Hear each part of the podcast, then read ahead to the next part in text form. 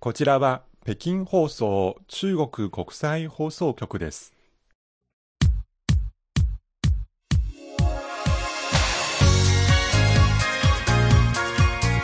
皆さんこんばんは。ハイウェイ北京中国情報ラジオ火曜日ご案内の大正円です。こんばんは、西宝です。日付が2021年7月20日はいとなりました。いあと3日で東京オリンピックが開幕します。そうですね。えこちら北京でもじわじわと本当にオリンピックに関する話題が毎日のように増えてきていますね。はい、えーこちら中国国内でも各メディアが東京オリンピックについての報道がどんどん出されていますね。はい、この CMG、まあ私たちの北京放送、今はチャイナメディアグループといって、その中の一部分になりましたが、CMG からはなんと取材陣800人からなる、はい取材陣プラス 4K、8K の中継車、船便でですね、東京に運ばれて、今東京をあの走ったりしている時あると思いますので、はいもし皆さん目にすることがあれば、またお知らせいただければと思います。はいということで今日の番組はオリンピックと、えーそれから CRI インタビューの2本立てでお送りいたしますが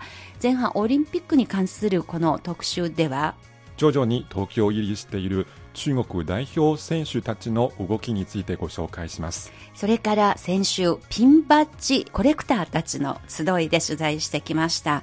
えーピンバッジという小さな記念するエンブレムのようなものを通して、コレクターの皆さんが今の東京オリンピックどう見ているのかマイクを向けてみました、後半は CRI インタビュー中国共産党創立100周年をめぐり共産党の創立者と深い関わりがある早稲田大学元総長の西原春夫さんに電話でインタビューしました。ということで今日も最後までお聞きいただければと思います。ハイウェイ北京です。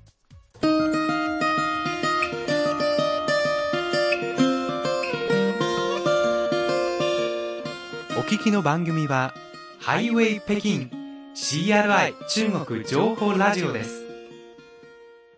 ハイウェイ北京中国情報ラジオ火曜日のご案内は私大正円と西宝です。それではまずオリンピックスペシャルですが、はい最近の中国の動きについてです。そうですね。東京オリンピックに出場する中国選手団、えーいくつかのグループに分けて東京入りしているんですが、はいえー最初は今月10日、えー第一陣として中国、えーセーリングチームが、えー北京から東京に到着しました。はい。その後、えー昨日19日まで第2陣、第3陣、第4陣が相次いで到着しています。はい。今、合わせて数百人が東京入りしていると思います。うん、総勢777人というふうに、そうですねまあ、海外で行われるオリンピックの中では最大規模の派遣と聞いていますが、そうですね。まあ、その中には、まあ、もちろん役員たちも含まれていますが、はい。あの、選手は全部で431人です。はい。今回のオリンピックで30競技228種目に出場する予定です。はい。で、詳しく見ますと、この431名の選手、えー中国の28の、えー小自治区直轄市から来ました。ええ。で、民族を見ますと、漢民族の他に、満族、蒙古族、ホイ族など、えー9つの少数民族の人たち33人がいます。うん。そして年齢を見ますと、選手たちの平均年齢は25.4歳。はい。最年少は飛び込み代表の14歳。最年長は、えー馬術の選手で52歳です。はい。で、その中に初めてオリンピックに参加することになる人、えー293人、全体の3分の2ぐらいを占めています。はい。まあ中国のまあお家芸とされている種目ありますけれども、はい。今回はどうなんでしょうか？そうですね、あの、水泳の飛び込みの他に、ええ。えー重量上げ、えー卓球、はい。バドミントン、射撃、体操といった種目が、まあ、中国のどちらかというと強い種目ですけど、はい。今回の東京オリンピックでもメダル争いの中で有望というか、有力視さはいれてい、る。可能性が大きい種目ですね。なるほどね。はい。はい。まあ、毎回ホスト国で、この選手の入場の時にどのような順番なのが注目されてますけれども、今回はあいうえおの順番というふうに聞いてますけれども、そうですねなると中国代表団は何番目の出場でしょうか？はい。あのーその番号も面白くて、111番ですね。もう、111。はい。なえるほどー。中国選手団の人数は777。おで、出場する順番は111ですね。奇数が多いんですね。はい。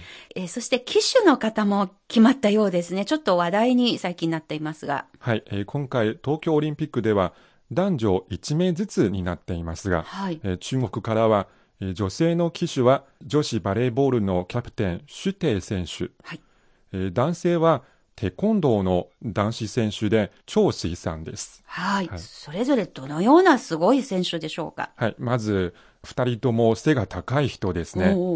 シュテイ選手は身長198センチ。えー、はい。そうですか。男性の騎手は10センチ低く188センチです。ああ、そうですか。はいあの、約2メートルの長身。特に今回は女性が、えー中国代表団の騎手を務めるのが史上初と、まあ、このオリンピックではまだ過去になかったということで、これも話題になっているようですが、はいまあ、シュテイ選手は、やっぱり、まあ、数多くの試合で優れた成績を出した方でもありますね。そうですね。あの、今は女子バレーボール中国代表チームのキャプテンを務めていますが、ええあの、ポジションはエースアタッカー。はい。え実は前回、リオデジャネイロオリンピックでは、あの、チームを率いて優勝に輝きました。しかも、指定選手自身が、あの、その時のオリンピックの最優秀選手 MVP に選ばれました。ええその前にも2015年と2019年の2回ワールドカップであのチーム全体が優勝してあの指定選手自身も2大会とも最優秀選手に選ばれましたはい。しかも世界では初めて2回連続してワールドカップの MVP に選ばれた選手になりましたはい。昔は老兵選手がいますが、もう本当に若き老兵選手が生き返ってきたような、そういう、そういう印象を私個人的に受けましたが、非常に将来有望視されている選手ですね。はい、で、もう一方の長水選手、テコンドーですね。はいはい。この長水選手も金メダリストで、あの前回のリオデジャネイロオリンピックで男子58キロ級の金メダルを受賞しました。はい。これは中国の男子テコンドー選手としてはオリンピックでの初めての金メダルになりました。はい。で、その前に2017年に長水選手は世界選手権でも優勝して、ええ、世界選手権とオリンピックの2大会とも優勝した選手となりました。はい。で、実はこの長水選手ですが、3年前の2018年にインドネシアで開かれたアジア大会で中国選手団の旗手でした。うん、西郷さん、現場で実際に見ていたそうんでです。ね。はい。そのアジア大会取材しました。はい。で、この長水選手、今回、あの、オリンピックの旗手も務めるので、中国選手団の旗手としては、史上初めて世界大会2大会連続旗手を務める人になりました。はい。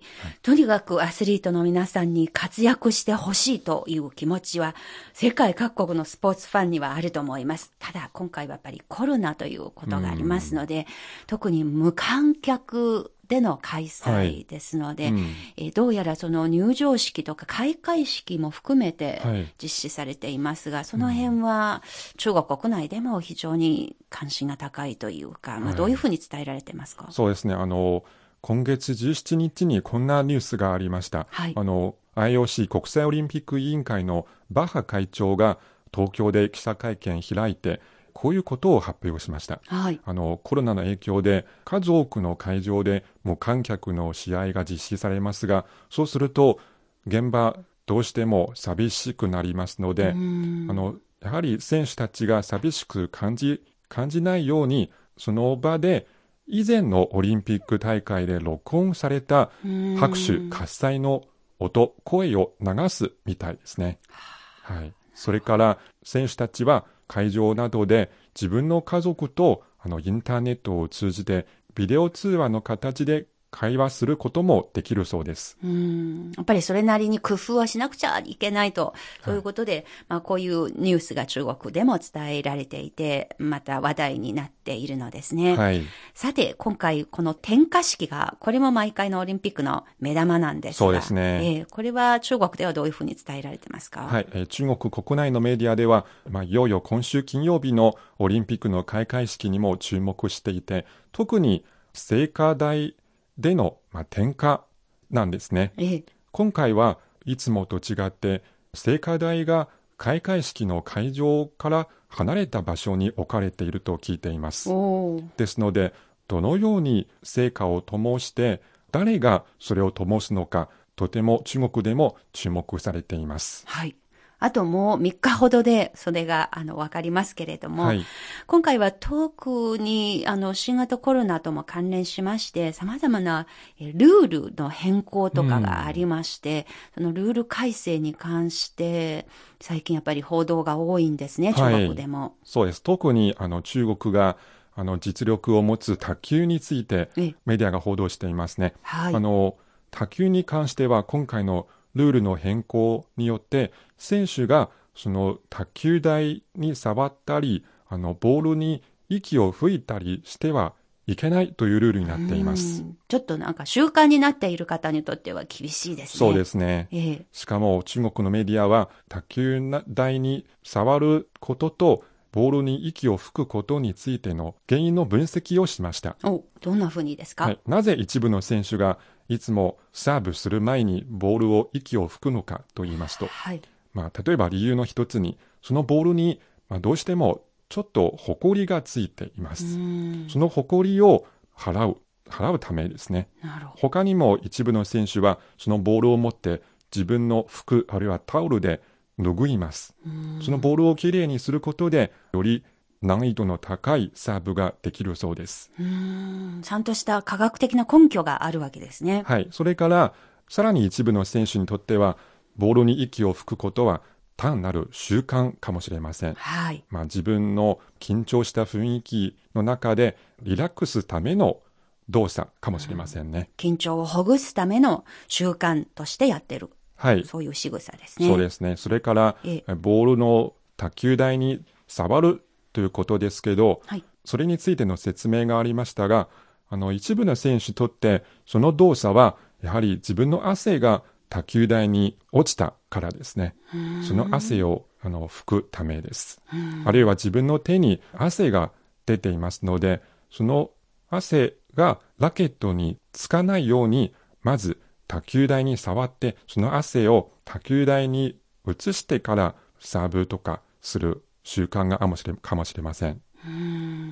まあ、とにかくこれ習慣的にやってきた動作ですので、やっちゃいけないとなると相当やっぱり気をつけないとかなり難しいことですが、うんはいまあ、とにかくこのルールの変更によって点数が減点されないようにみんなで心がけていかなければいけないんですね。そうですね。まあ、どうでしょう今回卓球のその試合、日本も卓球が強い国ですしね。そうですねはいええ。実は中国の卓球代表チーム、2008年の北京オリンピックから5年前の2016年リオデジャネイロオリンピックまで3大会連続して卓球という競技の全種目を制覇しています。うん、はい。今回東京オリンピックでは混合ダブルスという新しい種目が加わりましたが、はい。やはり中国の代表チームの目標としては変わっていない。やはり制覇したいと言われていますね。はい。まあ、まあ日本国内での開催ですので、日本勢にもぜひ頑張って過去に、そうですね。過去のベストをまあさらにその一段とクリアして、もっといい成績を取るよう、まあそれでもっとどんどんどんどん見事な試合うにん。なってほしいなと心から願っています。はい。はい。このほか、やっぱり感染者、コロナの対策、非常に気になります。そうですね。今回のオリンピック、スポーツの大会で様々な試合が行われますが、実はそれと同時に新型コロナの対応、その予防と抑制もある意味で一つの試合になるんじゃないかと言われていますね。はあ、やはりこの試合にも勝つようにみんなで頑張ってほしいと言われています。はい。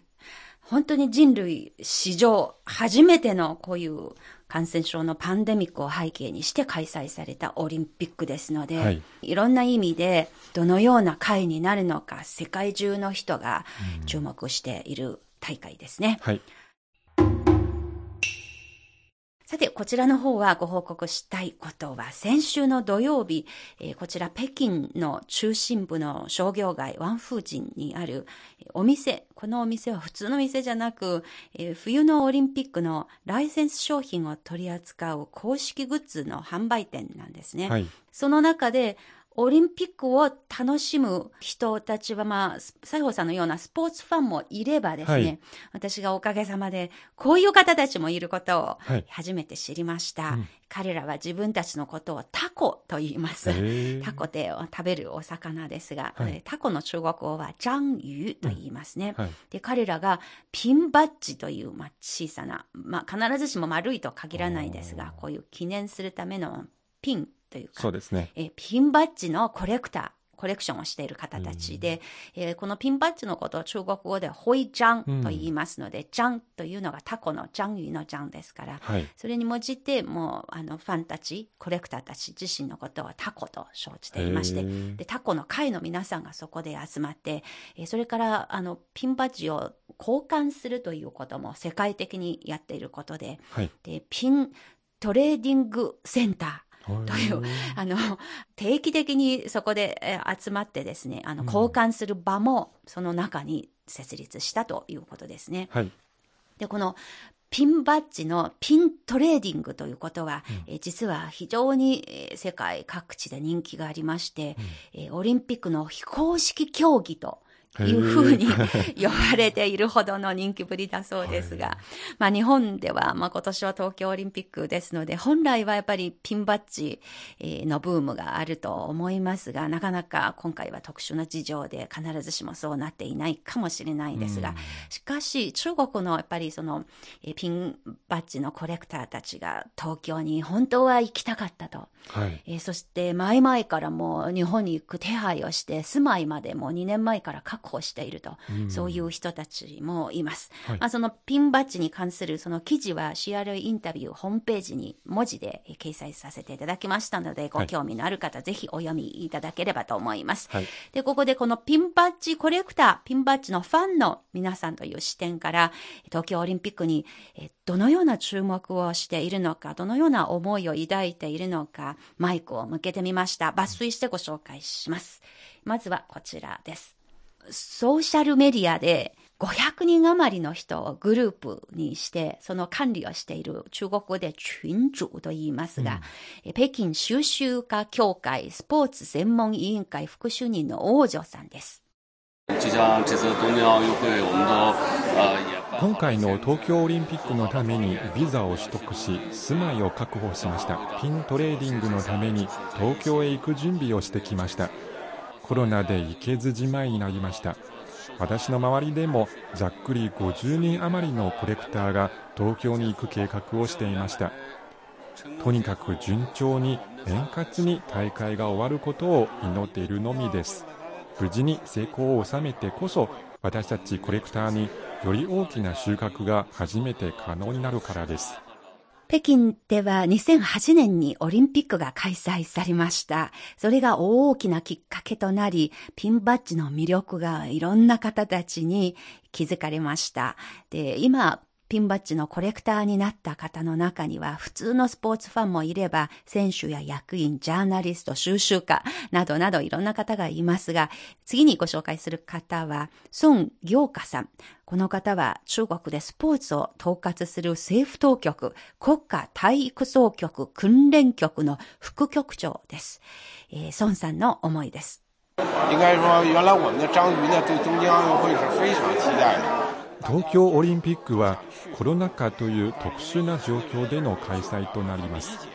ピンバッジコレクターとしてはずっと高く期待しぜひ現場で体験したかったですがコロナで行けなくなってしまいこのことに対し理解はできます。一方選手の皆さんはオリンピックに向かって夢を胸に努力し続けてきたので彼らには舞台を与えるべきだと思います。東京オリンピックの無事と見事を祈っています。トリノ冬のオリンピックで、ペアスケーティングで銀メダルを獲得した長丹選手もその日のイベントに参加しました。えー彼女は、えー胸にですね、小さなトーチが入っているピンバッジをつけていました。えーそれは、えートリノオリンピックで選手とか指導者、コーチたちにのみ配布されるピンバッジだそうです。はい。長丹さんの話です。日本的观众朋友也好，或者是关注到日本の皆さん、オリンピックに関心を抱くすべての皆さん、まずは健康と安全をぜひ確保していただきたい。そして、もっとたくさんの方たちが試合に関心を寄せていただき、オリンピックが無事開催されるようサポートしていただき、アスリートの皆さんを激励し、応援をしていただきたいです。2008年の北京オリンピックでボランティアをした経験のある張文善さん。ニックネームはオリンピックの王子様という、あの、とにかく様々なグッズに、グッズの収集にハマっている張さんの話です。前から日本に行って会場で試合を見ることを楽しみにしてきました今は行けないですがテレビの前でずっと中継を見たいです東京オリンピックはずっと期待してきました聖火リレーに使われたトーチをぜひ入手したいです桜の花のデザインがとっても美しいと思いますそして、えこちら、スポンサー企業、協賛企業の関係者。えこの方自身、牛さんですが、自身もピンバッジのコレクターの方です。東京の皆さん、そして世界中から東京に集まったアスリートの皆さん、何よりも無事で健康でいられることを祈っております。そして良い成績を出してほしい。世界に団結すれば感染症には必ず打ち勝てる自信を持たせるようにしてほしい。そしてコロナが収束したら私は日本へ旅行に行きたいのです。当日の交換会にはピンバッジ愛好家の大学院生の若い人たちもいました。えー二人に話を聞いてみました。まずはこちら、カンさんです。東京オリンピックにはずっと強い関心を持っています。ぜひとも無事に滞りなく開催されることを心から祈っています。中国代表も世界各国の選手たちもぜひ良い成績を勝ち取ってほしいです。頑張れ、東京。そしてこちらの方は同じく大学院生の王さんです。アスリートの皆さんの健闘を祈りますコロナ禍の開催ではありますが無事に成功してほしいと願っています。コロナが収束した後に中国と日本の国民は友好と団結の絆で結ばれることを祈っています。北京で冬のオリンピックが開催される時にはぜひ北京にいらして冬のオリンピックの魅力を感じてほしい。頑張れ東京。頑張れ北京。という北京でピンバッジ愛好家たちの皆さん、コレクターの皆さんに話を聞いてきました。はいやはりその安心安全な大会のうん実開催ということに一番関心がありました。はい私たちの共通した願いでもありますそうね。ですね以上、今週のオリンピックスペシャルのコーナーでした。火曜ハイウェイ。ここからは CRI インタビューのコーナーです。今日は中国共産党創立100周年をめぐり、早稲田大学元総長の西原春夫さんのインタビューをお送りいたします。中国共産党の創立者のうちに、李大将、彭海などをはじめ、早稲田大学で留学していた人たちがたくさんいました。そういうわけで、今年の中国で早稲田大学が非常に注目されています。元総長として今年で93歳になる西原春夫さんは中国共産党創立100周年という出来事をどのようにご覧になって、そして今の中国、またはこれからの中国をどう見つめているのか、ここからは西原春夫さんのインタビューをお聞きください。まずは中国共産党の歴史と早稲田大学との関わりという視点からお話を伺いました。どうぞここから CRI インタビューです。まあ私はあの、ここ40年ぐらい中国と大変関係が深いし、特にあの中国の近代化に大変大きな影響を及ぼした早稲田大学の総長をしたということとの関係でですね、しかもあの共産党の設立、そしてその後の共産党の発展にいろいろと貢献をした早稲田大学の出身者がおりますので、そういう観点から中国共産党の設立100周年、一つの大きな考えを持って注目をしていました。特にあの、習近平主席のあの大変立派な演説を伺いましてね、えとにかく私はあの習近平主席のあの演説はもう本当に素晴らしいと思ったんですね。はい、一つ言いますとね、今の時代にね、自分の国の過去と現在と未来をね、あれだけ自信を持って堂々と話せる国家元首っていうのは他にいないんじゃないかと思うぐらいの立派な演説をされたんですね。それがまあしかし今大きく発展しつつある中国の現状を物語っているなっていうことを私は感じたんですね。はい。えー、しかしこの共産党の100年も実にあのある面から見ると苦難の歴史であり大変なその激闘の歴史を経て100年の歴史を歩んだわけで特に私としてはその共産党の実質的な設立者だと私は思うんですけども、ええ、習近平国家主席は演説の中で共産党の先駆者という言葉を使われましたね。ええ、100年前に共産党を作った先駆者たちという言葉を使われた。はい、で、その先駆者たちの中に、早稲田出身の李大将が含まれているだろうというふうに思うんですね。ええー、もう一人、陳独秀、はい、李大将という二人が大変その有力な先駆者だったということが言えるわけで。そうですね。李大将は、あの、いろいろな事情から最後まで卒業できないで中東大学で帰国されたということありますけれども、その、えー、早稲田大学に学びたいと考えて早稲田大学に入って、そして早稲田大学で大変勉強したことは事実でありますので、まあ、いわば共産党の最大の先駆者、李大将を生んだ大学が早稲田大学である。その私としてはそれを一つの誇りにしている。ええ、こういうことがあります。はい、これまでもあの李大将が早稲田大学でどういうことを学んできたのか、何を学んできた、そして在学中に何をやったのか、えええー帰国後何をやってきたのかっていうのはその詳しく調べて、ええ、それをその共産党の設立につなげて、そしてはそのかなり考え方を持っていたということだからこそ、この7月一日にその100周年の記念の大きな式典ができたっていうのは私にとっては感慨深いものだ。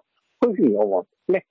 まあ、中国共産党の設立、えー、記念日が7月1日、その日に深い思い入れを抱いていらっしゃるということがよくわかりました。その7月1日の習近平主席の演説、やっぱりにずっと日本にいながらもテレビとかでご覧になっていたのですか？